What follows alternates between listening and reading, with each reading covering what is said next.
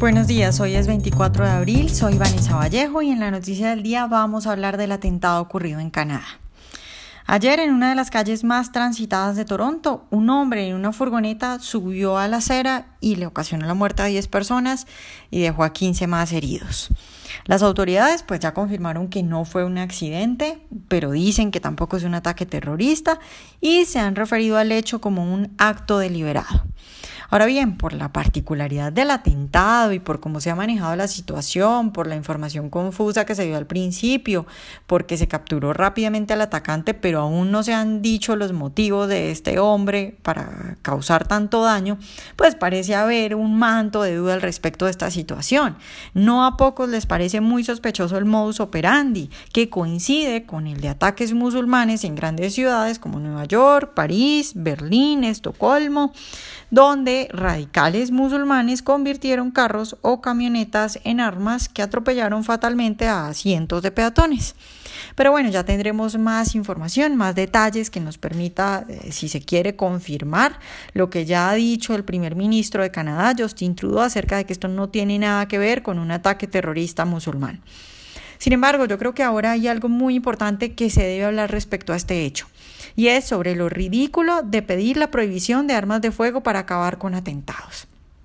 Cada que hay un atentado con arma de fuego, vuelve y sale el debate este del tema de la prohibición de las armas. Espero que ahora no salgan con que hay que prohibir los camiones. Lo que este atentado de Canadá pone de manifiesto una vez más es que detrás de este tipo de actos lo que hay no es un problema de legalización de armas, no es culpa de que las armas sean legales, sino que es un problema de salud mental.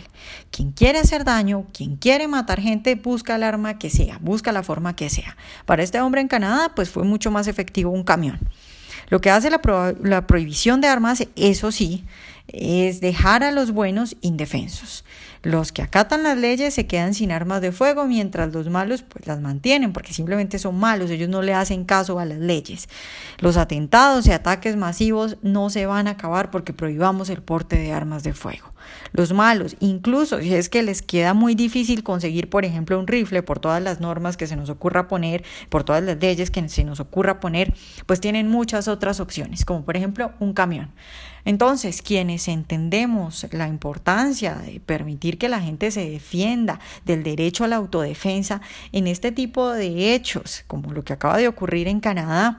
debemos abrir el debate y debemos poner sobre la mesa que hay evidencia clara de que prohibir el porte de armas de fuego no va a acabar con atentados masivos ni con masacres